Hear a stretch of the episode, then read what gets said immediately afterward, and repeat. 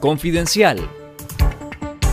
Esto es Confidencial Radio, las noticias con Carlos Fernando Chamorro y los periodistas de Confidencial y esta semana. Casi 100 personas durmieron la noche de este miércoles 18 de enero en las afueras de la Dirección General de Migración y Extranjería de Costa Rica en San José, informaron a Confidencial miembros de organizaciones que apoyan a migrantes y nicaragüenses que hacían parte de quienes esperaban por un cupo para solicitar refugio. La escena se ha repetido desde hace varios días y la mayoría de los afectados son nicaragüenses que acuden a la sede central de migración para lograr uno de apenas 50 cupos que las autoridades otorgan por día, según aseguraron las fuentes. La aglomeración se produce a raíz de que el presidente Rodrigo Chávez anunció a finales del año pasado nuevas disposiciones y trabas para solicitantes de refugio en Costa Rica, incluyendo la eliminación del otorgamiento de citas para solicitudes de refugio vía telefónica y vía sitio web. En Nicas Migrantes de nuestro sitio web confidencial.digital, lea el reporte completo. El Ministerio de Relaciones Exteriores de Francia expresó que le preocupa las condiciones de reclusión y el estado de salud de sus ciudadanas, Janine Jorviller Cuadra y su hija Ana Álvarez Jorviller, quienes este 18 de enero fueron condenadas por la justicia orteguista a ocho años de prisión por la supuesta comisión de los delitos de conspiración para menoscabar la integridad de la nación y divulgación de noticias falsas. Jorviller Cuadra y Álvarez Jorviller son madre e hija, ciudadanas nicaragüenses francesas, y fueron detenidas por la policía de Nicaragua el 13 de septiembre de 2022, cuando un grupo de oficiales buscaban a su esposo y padre respectivamente, el nicaragüense Javier Álvarez Zamora, quien logró salir del país para solicitar protección internacional. Desde entonces, la Cancillería francesa sigue de cerca la situación Junto a las dos francesas nicaragüenses fue condenado Félix Royce Sotomayor, de nacionalidad nicaragüense, quien es esposo de Ana Álvarez Jorviller. A él, la justicia del régimen le dictó 10 años de cárcel por los mismos delitos. El Ministerio de Relaciones Exteriores de Francia denunció la violación a la Convención de Viena, en tanto el régimen de Ortega le impidió a Francia brindar atención consular a sus ciudadanas durante el juicio político.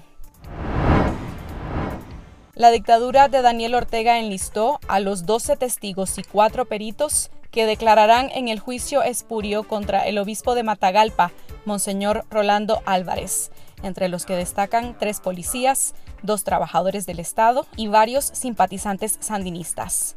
La abogada y defensora de derechos humanos Marta Patricia Molina dijo que en la lista están paramilitares, familiares de paramilitares, trabajadores del Estado y policías, lo que demuestra que este proceso es un montaje más del Poder Judicial y por lo tanto un juicio nulo. Entonces sí, lógicamente estos testigos que están, testigos y peritos, que van a ser llevados ante el judicial en contra del obispo Rolando José Álvarez y en contra del resto de sacerdotes, son testigos falsos, son testigos que, testigo y perito falso que el mismo régimen está utilizando para crear el mayor daño posible y dar una apariencia de legalidad en este proceso judicial. El pasado 13 de diciembre, el Ministerio Público de Nicaragua acusó al obispo Álvarez y al sacerdote exiliado Uriel Vallejos por los presuntos delitos de conspiración y propagación de noticias falsas. La jueza orteguista Nadia Tardencilla inició las diligencias del juicio en contra del sacerdote Benito Martínez Gamboa, miembro de la diócesis de León, quien es acusado de los supuestos delitos de conspiración para cometer menoscabo contra la integridad nacional y la divulgación de noticias falsas. El padre Martínez Gamboa fue secuestrado por la policía el 13 de octubre pasado y fue uno de los religiosos que participó de las protestas cívicas de abril de 2018. La jueza Tardencilla incluyó en las diligencias a un perito de la policía y tres testigos, quienes declararán en contra del religioso.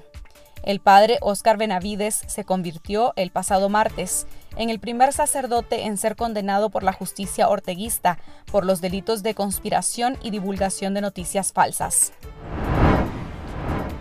El nuevo embajador de Estados Unidos ante la Organización de los Estados Americanos, Francisco Mora, pidió a los miembros del organismo mantener la presión contra los regímenes de Nicaragua, Venezuela y Cuba para que regresen a la democracia.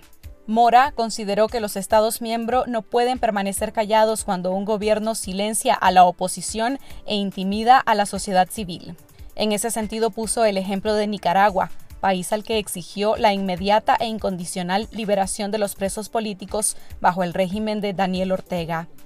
Francisco Mora fue ratificado el pasado diciembre por el Senado estadounidense como representante permanente ante la OEA, un cargo que estaba vacante desde que el presidente de Estados Unidos Joe Biden asumió el poder hace dos años. Esto fue Confidencial Radio. Escuche nuestros podcasts en Spotify y visítenos en confidencial.com.ni con el mejor periodismo investigativo.